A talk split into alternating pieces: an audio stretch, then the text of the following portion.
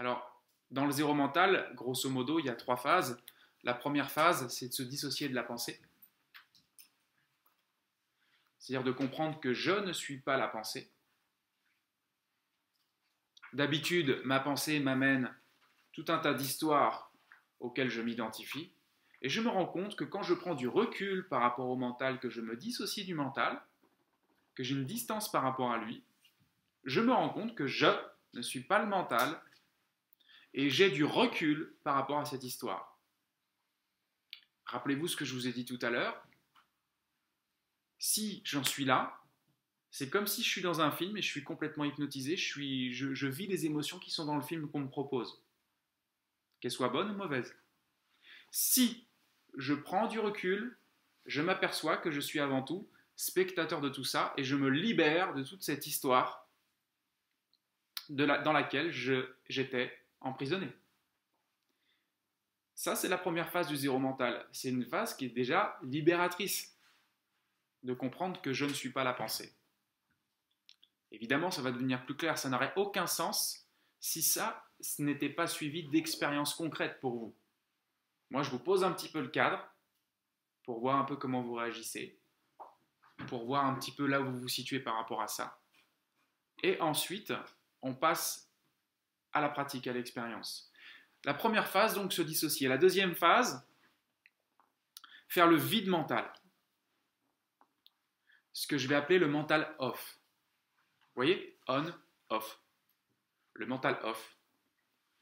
Le mental off, c'est l'espace d'un temps, il n'y a plus de pensée. Je suis dans ce fameux silence intérieur. Donc je suis toujours là, et à l'instant présent, mais il n'y a plus de pensée. Je suis ni dans le passé, ni dans le futur, ni dans une surinterprétation des choses, ni dans le questionnement. Je suis là, pleinement présent à ce qui est. Et j'ai tranché le mental l'espace d'un temps. Il n'y a plus de pensée. Quand il n'y a plus de pensée, que je suis centré sur l'instant en mental off, alors je vis naturellement les états d'être dont je vous ai parlé tout à l'heure, euh, hier. De la tranquillité, de la paix, de la joie, de la sérénité, bref. Retrouver euh, ce fameux moment présent, cet instant présent dont certains parlent. Mais ce recentrage.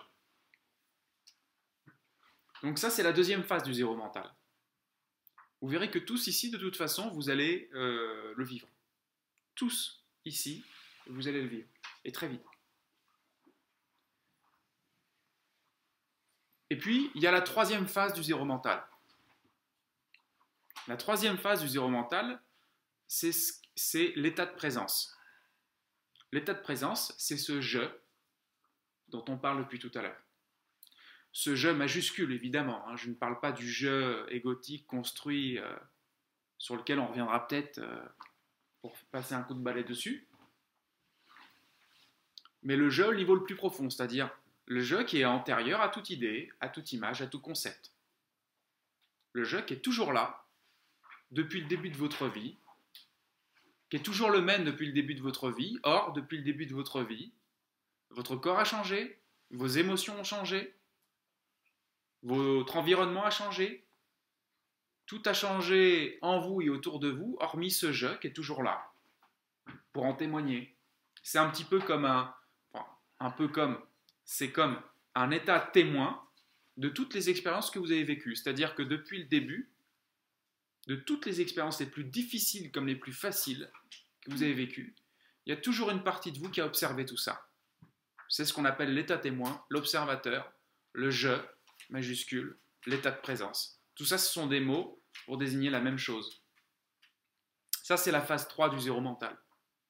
N'iront dans cette phase 3 ou ne prendront conscience de cette phase 3 que ceux qui le souhaitent, que ceux qui sont consciemment ou inconsciemment venus pour ça.